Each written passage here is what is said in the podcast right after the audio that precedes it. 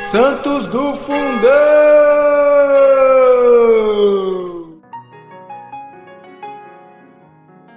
Fala galera, hoje, 21 de março, vamos falar sobre a bem-aventurada Santuccia Terrebote.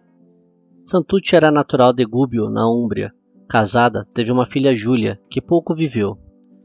Morta a filha, Santuccia, de comum acordo com o marido, abraçou a vida monástica.